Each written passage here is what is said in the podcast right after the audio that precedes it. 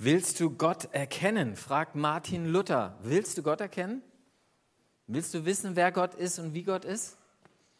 Und die Antwort, die ich ihm gebe, ich sage, ja, natürlich will ich ihn erkennen. Und vielleicht willst du ihn auch erkennen, wollen Sie ihn erkennen.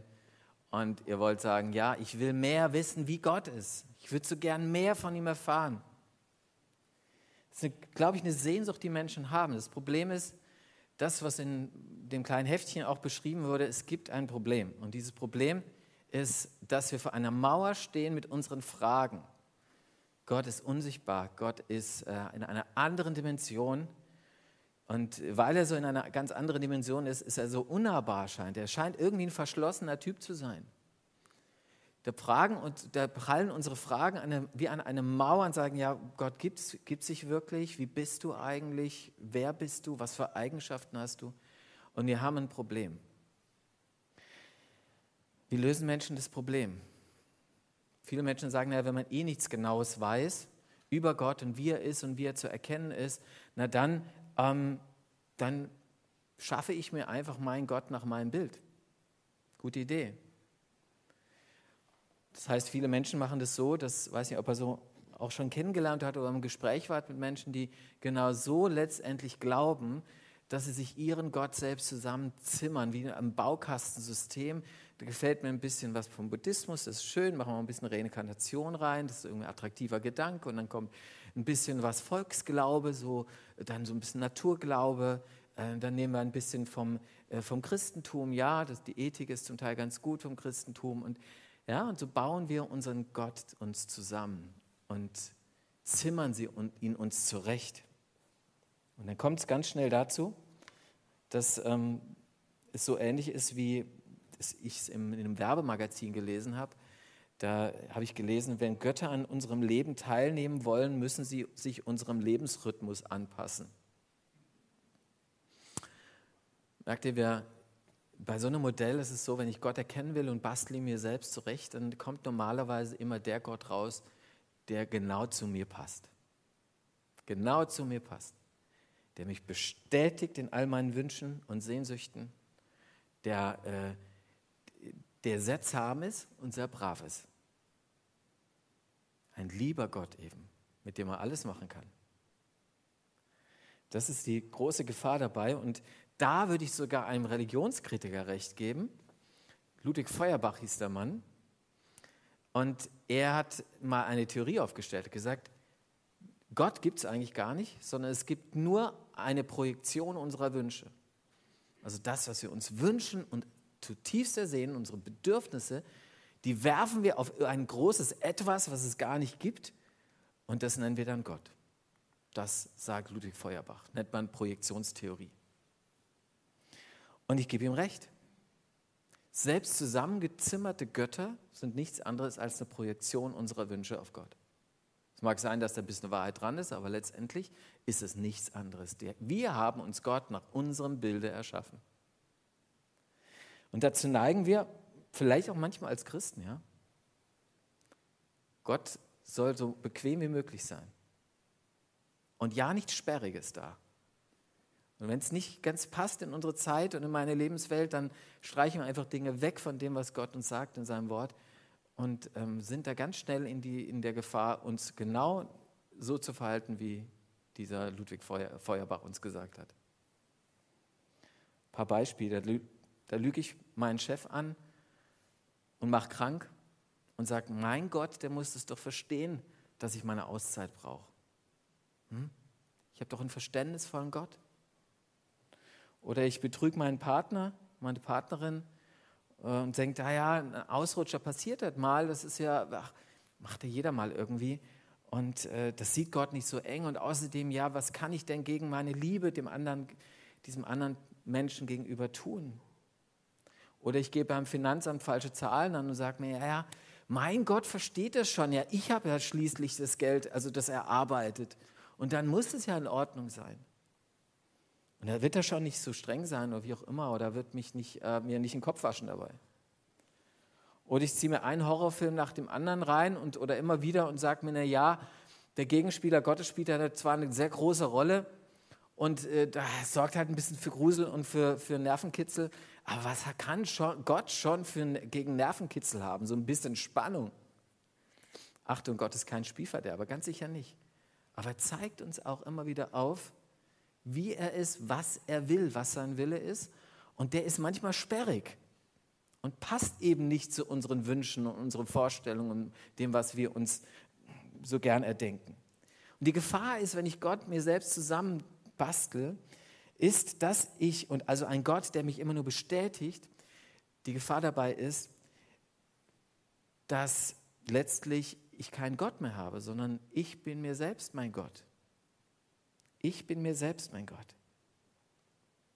Also ein Gott, der mich immer nur bestätigt, ist nicht mehr Gott, sondern letztendlich bin ich Herr über mein Leben in dem Fall dann.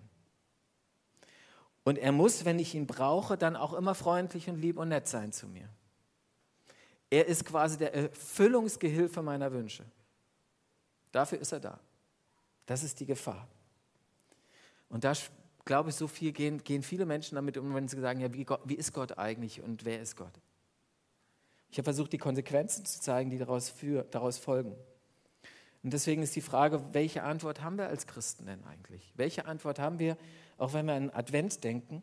Und ich habe euch einen Bibeltext mitgebracht, also wie erkenne ich Gott und wer ist Gott, aus ähm, dem Johannesevangelium. Da heißt es im ersten Kapitel, Johannes, das ist Johannes der Täufer, legte Zeugnis für ihn, also den Sohn Gottes, also Jesus, ab und rief, dieser war es, über den ich gesagt habe, er, der nach mir kommt, ist mir voraus, weil er vor mir war. Gut, das ist kompliziert. Gemeint ist, dass Jesus schon vor aller Zeit da war. Dann, aus seiner Fülle haben wir alle empfangen, Gnade über Gnade. Aus seinem Reichtum hat er uns beschenkt, uns alle mit grenzenloser Liebe, Güte überschüttet. Denn das Gesetz wurde durch Mose gegeben, die Gnade und die Wahrheit kamen durch Jesus Christus. Niemand hat Gott je gesehen. Der einzige Geborene, der Gott ist und am Herzen des Vaters ruht, er hat Kunde gebracht. Bewusst mal ein bisschen andere Übersetzung, keine ganz so gängige übernommen. Die Einheitsübersetzung äh, übersetzt es hier so. Johannes 1, 15, guckt euch das nochmal an, da heißt es, niemand hat Gott je gesehen und das ist genau das Problem, vor dem wir stehen, das, was ich mit der Mauer habe versucht deutlich zu machen. Wir haben keinen echten Zugang zu Gott. Von uns aus, von mir aus kann ich Gott nicht erkennen. Ich bin ein Stück einfach äh, angewiesen. Ich kann, und das habe ich versucht in dem Heftchen deutlich zu machen, ich kann in die Schöpfung schauen und kann staunen über die Schöpfung und sagen, dahinter, das ist so genial, da muss doch jemand stecken. Aber wie er dann wirklich ist, was sein Wille ist für mein Leben, das kann ich da nicht wirklich entdecken. Deswegen bin ich angewiesen darauf, was, dass Gott Initiativ wird. Dass Gott Initiativ wird, das brauche ich. Seine Initiative. Und wie gesagt, jetzt feiern wir Advent. Und da heißt es, Adventus heißt Ankunft, ja, und das heißt, Gott kommt an bei uns. Er kommt bei uns an. Er hat Initiative ergriffen. Und dann hat jemand gefragt im Vorfeld jetzt zu der Vorbereitung auf die Predigt gesagt, mir erschließt sich nicht ganz, ich kapiere es nicht ganz, wie, warum das Kapitel von dem ersten Teil der Predigtreihe heißt einzigartig offen. Hat uns nicht ganz, haben wir nicht verstanden wirklich. Und vielleicht macht ich will es noch ein bisschen deutlich machen, einzigartig offen hier tatsächlich, Gott zeigt sich in einzigartiger Weise äh, in diesem Jesus Christus in einer so großen Offenheit, wie er sich vorher nicht gezeigt hat. Und diese Offenheit ist auch grundlegend dafür, dass er mit uns in eine echte Liebesbeziehung treten kann. Ich möchte es mal, das merkt man schon im Zwischenmenschlichen, ich möchte es mal deutlich machen. Stellt euch vor, Peter liebt seine Arbeitskollegin Maya. Schon lange. Ganz heimlich. Und Peter sitzt jeden Tag mit ihr im Großraumbüro, da sind also mehrere Leute, die da sitzen, ziemlich viele, aber Maya hat Peter noch nie wahrgenommen. Maya ist irgendwie unauffällig. Äh, Peter ist irgendwie unauffällig. Er ist einfach, kennt vielleicht so Menschen, die sitzen im Raum, man, man nimmt sie einfach nicht wahr. Er ist eigentlich vom Typ her ein ziemlich verschlossener Typ. Und das macht ihm auch zu schaffen. Und als Peter irgendwann allerdings mal anfängt, sich zu öffnen, passiert was. Er geht auf Maya zu, grüßt sie, fragt sie, wie es ihr geht, ist offen für sie, schreibt ihr ab und zu mal eine WhatsApp, nicht aufdringlich. Und so langsam öffnet sich Peter für Maya. Und irgendwann schüttet er ihr sein Herz aus. Er öffnet sein Herz. Und er öffnet es so weit, dass sie versteht, was er eigentlich will, dass er sie liebt. Wie Maya darauf reagiert, ist jetzt mal erstmal unwichtig. Nur so kann die Beziehung, hat die Beziehung so eine Chance. Und genauso ist es bei Gott letztlich. Er ist einer, der uns sein Herz öffnet. Einer, der uns in Jesus zeigt, wie er wirklich ist. Er öffnet sich uns voll und ganz. Und dann habe ich einen Blick in sein Herz. Und was ist in seinem Herz? Jesus ist dort. Nichts anderes als Jesus ist dort. Luther hat dieses ähm, Zitat, das ist übrigens Zitat, geht weiter, hat das schön auf den Punkt bekommen, ge gebracht. Willst du Gott erkennen, dann schau auf Christus. Da siehst du Gott mitten ins Herz. Mitten hinein ins Herz Gottes dürfen wir sehen, wenn wir auf Jesus schauen. Ich sage den Konfirmanden immer mal, oder wir, wir haben es auch schon mal angefangen zu sagen, lest mal ein Evangelium, eins von diesen Lebensberichten von Jesus und dann siehst du, wie Gott ist. Wie handelt Gott dort? Wie redet er? Wie, wie geht Jesus mit Menschen um? So ist Gott. Gott macht sich ganz transparent. Ich habe es in dem Heftchen gesagt, Gott schickt uns in ihm ein Selfie. Ja, so bin ich. Schaut, so bin ich. Wenn ich Jesus sehe, dann sehe ich Gott mitten ins Herz. Und es zeigt, zeigt sich auch bei uns im, im Predigtext. Da heißt es in Vers 18, der einzig, Geborene, der Gott ist, also das ist Jesus, und am Herzen des Vaters ruht. Schöne Übersetzung, deswegen ein Grund, warum ich die Übersetzung gewählt habe, die Einheitsübersetzung der am Herzen des Vaters ruht, er hat Kunde gebracht, also er hat sich geöffnet, er hat sich offenbart, sagt man auch. Offenbarung, Gott enthüllt sich und sein Geheimnis. Er legt seine Karten offen auf den Tisch, wenn er sich uns in Jesus zeigt und sagt, seht auf Jesus und dann wisst ihr, wie ich bin und wer ich bin und was ich will und was mein Anliegen ist. Nochmal, wenn ich auf Jesus schaue, dann sehe ich Gott mitten ins Herz. Und was sehe ich da? In Vers 16 heißt es, äh, aus seiner Fülle haben wir alle empfangen Gnade über Gnade. Gnade über Gnade, was heißt denn das? Also ist nicht so zugänglich, ne? reden wir so nicht normalerweise. Ähm, ich versuche mal ein Bild zu bemühen. Das ist wie äh, bei einer vollen Wasserquelle, ähm, wo Wasser über Wasser fließt. Es nimmt gar kein Ende. Ja? Es fließt und fließt. Und so ist die Liebe Gottes. Sie will uns überfließen, überströmen. Gott will uns über, über, überschütten mit seiner ganzen Liebe in Jesus. So ist Gott und so ist das Herz des Vaters. Und diese Liebe, Achtung, nicht missverstehen, ist nicht eine Liebe, die uns immer bestätigt. Im Gegenteil. Weil Gott mich liebt, bestätigt er mich eben nicht immer, sondern manchmal, da wäscht er mir auch meinen Kopf. Und manchmal rückt er manches zurecht. Und manchmal sagt er, hey, du, geh einen anderen Weg. Dann manchmal deckt er mir Schuld auf, ganz eindeutig. Und sagt, okay, da muss ich umkehren. Und ganz oft ist es natürlich auch ein, einer, der mich durch seine Liebe aufrichtet, ganz neu aufrichtet, mir Kraft gibt, Geborgenheit gibt. Ja, auch das. Gottes Liebe, ja, ich darf mich unter den Platzregen Gottes stellen, so möchte ich es mal sagen. Vielleicht auch heute Morgen wieder dass du sagst, ja, ich will eigentlich diese Liebe mal mehr erfahren und an mich ranlassen, dann stell dich unter den Platzregen Gottes. Denn das Interessante ist, ähm, ich kann es auch nochmal zusammenfassen in dem, was Luther sagt, der Vers, dieser Spruch geht nochmal weiter. Willst du Gott erkennen, dann schau auf Christus, da siehst du Gott mitten ins Herz und erkennst, dass er ein feuriger Backofen der Liebe ist.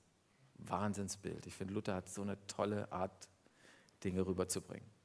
Ein Backofen der Liebe Gottes. Da wird es heiß, da wird es warm. Also da darf ich mich drunter stellen. Das Problem ist nur, dass viele Menschen sagen, okay, die gibt es, das ist alles in Ordnung.